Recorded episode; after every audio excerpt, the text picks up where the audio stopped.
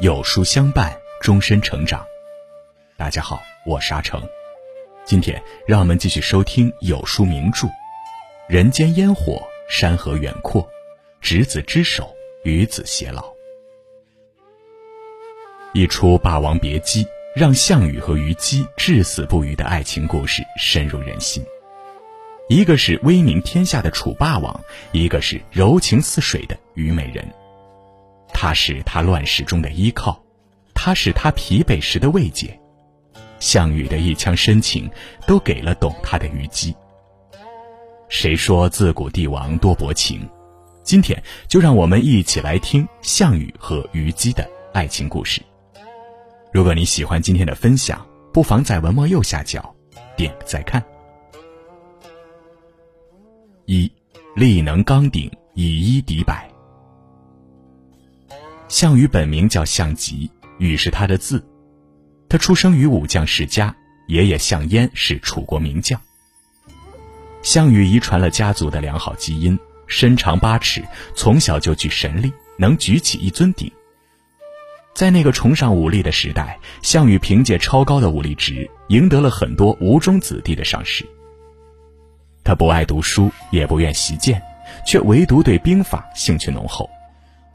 项羽说：“学剑法只能抵抗一个人，只有学习兵家策略，才能抵挡万人。”项羽虽年少，野心倒不小。一天，项羽和叔父项梁看到了秦始皇游会稽郡的队伍，仪仗威严，声势宏大。项羽脱口说了一句话，吓得叔父项梁赶紧捂住他的嘴：“彼可取而代也。”当时秦国赋税很重，人民处于水深火热之中，但秦国实力雄厚，其他国家难以能与之抗衡。项羽能说出取代秦始皇这样的话，极具胆识。此后，项羽把推翻秦国当成自己的使命。秦二世元年，陈胜和吴广举起义旗，天下应者云集，纷纷加入反秦的起义大军。接下来，项羽跟着叔父项梁开始实施反秦计划。秦国会稽郡郡守殷通叛变了，他第一时间找到了项羽和项梁，想跟他们商讨怎么起兵反秦。然而，叔父项梁和项羽的野心要大得多。他们想要的是整个会稽郡的兵权，于是杀秦国郡守，夺官印，镇骚乱。项羽第一次真正杀敌，杀伐果断的气质就彰显了出来。他以一敌百，放眼整个会稽郡，几乎没有人是他的对手。在这次小试牛刀之后，项羽走上了真正的战场。二，巨鹿之战，破釜沉舟。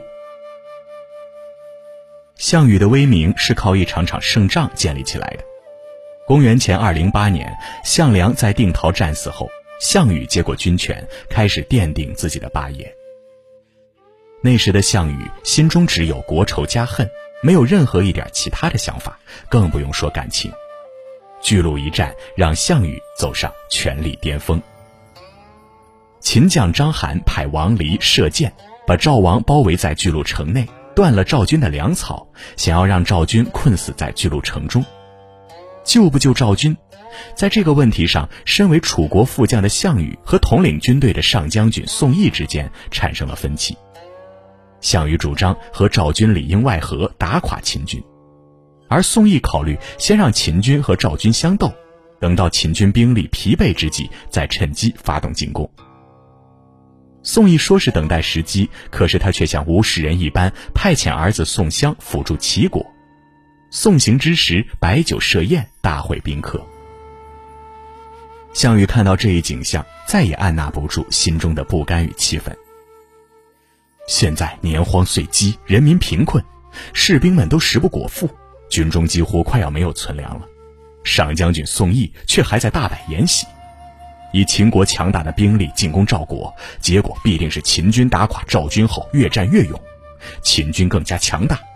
到那时还有什么疲惫的机会可乘？想通这一问题，项羽果断地做出决策。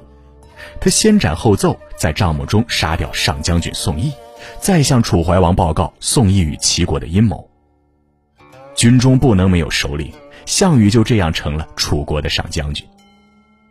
项羽开始实施反秦计划，他先派当阳君蒲将军带领两万士兵渡河救援赵军。摸清形势后，他再率领全军渡河。就在这时，他下了一道军令：摔破炊具斧赠，凿沉渡河船只，烧掉庐舍，只带三天口粮。如此一来，楚军再无退路，只能杀出一条活路。项羽带领全军一到巨鹿城，就围困了秦将王离。接着，项羽迎击秦军，经过多次作战，截断了秦军运送粮食的甬道。项羽杀掉秦将苏角，俘虏了秦将王离。秦将射箭因为不愿向楚军投降，自焚而死。他带领楚军大破秦军，靠的就是置死地而后生的霸气。在这种气势的感染下，楚军人人以一当十。楚军过楚，威声震天，让观摩战情局势的诸侯军心服口服。三，英雄美人剑舞营帐。巨鹿一战之后，项羽的霸名大显。他趁势率领天子诸侯入咸阳城，杀秦国最后一位统治者子婴，焚烧秦国宫室。他推翻秦国，分封诸侯，发号政令，成为西楚霸王，只用了短短三年时间。项羽本不是帝王，在《史记》中，司马迁却把他列入本纪。司马迁这样评价他。这样的事情，近古以来却还没有人做到过。项羽推翻强大秦国的血性和勇气，让世人称赞。然而，大家没想到，项羽除了具有万丈豪气，还是一个极其重情的人。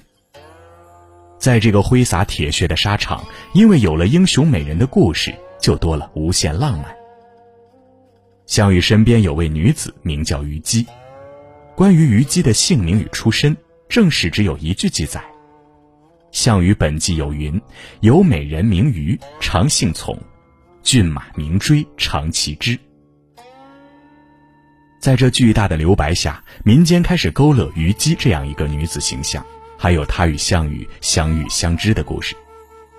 有一种说法是，虞姬本来叫虞薇，她和项羽青梅竹马，结为夫妻后随项羽征战南北。还有一种说法，因为他出生于常熟虞山脚下一个村舍里，史家以其出生地来称呼，于是有虞姬之名。尽管难以从史书找到虞姬和项羽相遇的那一刻，但英雄与美人的邂逅是上天最好的安排。只从“长”这一字，我们便可知道，宝马乌骓和美人虞姬，一马一美人，与项羽形影不离。在项羽眼里，乌骓马是天下第一骏马，是自己的战友。他骑着乌骓马冲锋陷阵，征战四方；而美人虞姬是那个牵挂自己、心疼自己的人。一想到虞姬在军帐中等待自己凯旋而归，项羽便充满斗志。攻入秦宫，项羽见到众多秦国佳丽，却全然没放在心上。在各大帝王中，薄情是常态。专情成了奢侈品。项羽的一腔痴情全给了虞姬。虞姬到底有什么样的魅力？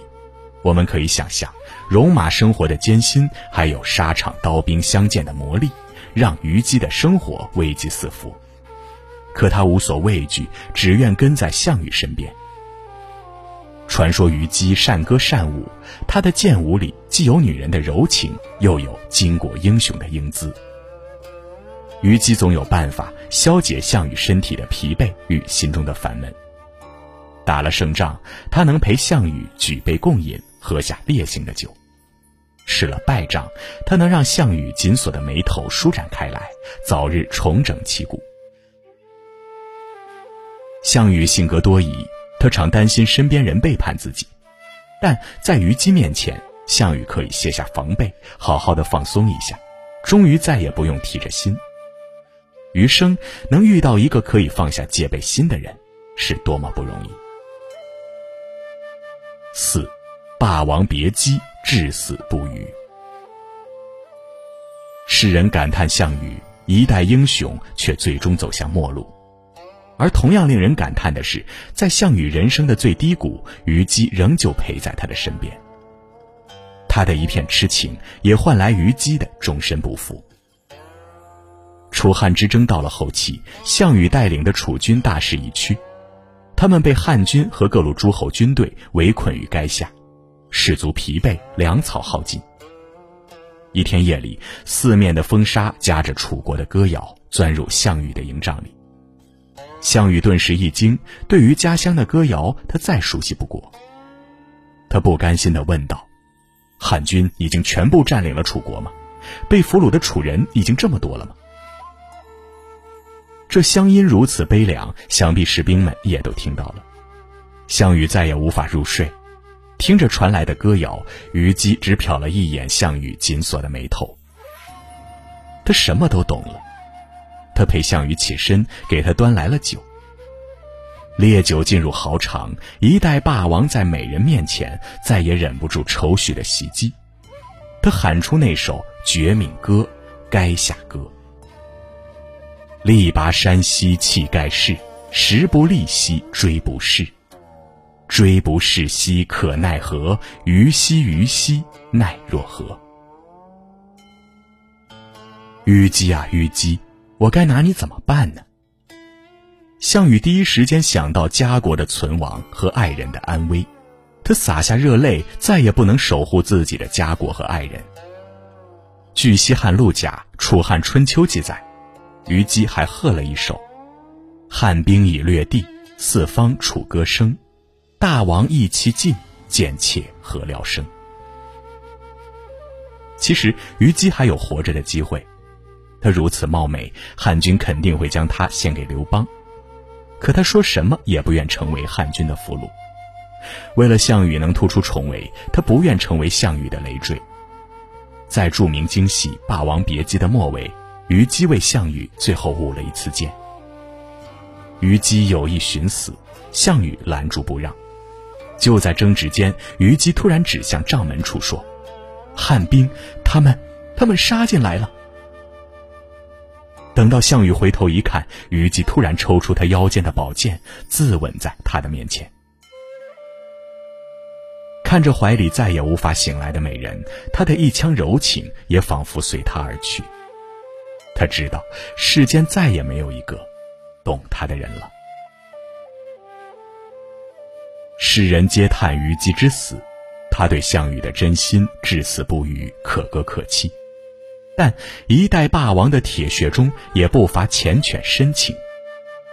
他冲出重围，哀美人逝去，叹命运捉弄，无颜再见江东父老。最终，项羽在乌江边自刎，结束了自己的生命。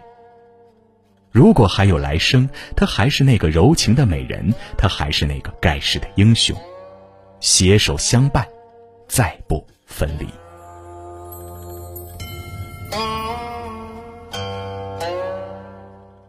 好了，今天的分享就是这样了。如果您喜欢的话，不妨在文末右下角点个再看。人间烟火，山河远阔，执子之手，与子偕老正在连载中。明天我们要讲的是汉宣帝与许平君的故事。想知道更多精彩历史故事，每天记得准时来收听。为了方便大家阅读，有书君特地把二十四史和四大名著都做成了合集。感兴趣的书友可以在文首和文末找到相关链接，点击进入就可以再次回味二十四史和四大名著的历史故事了。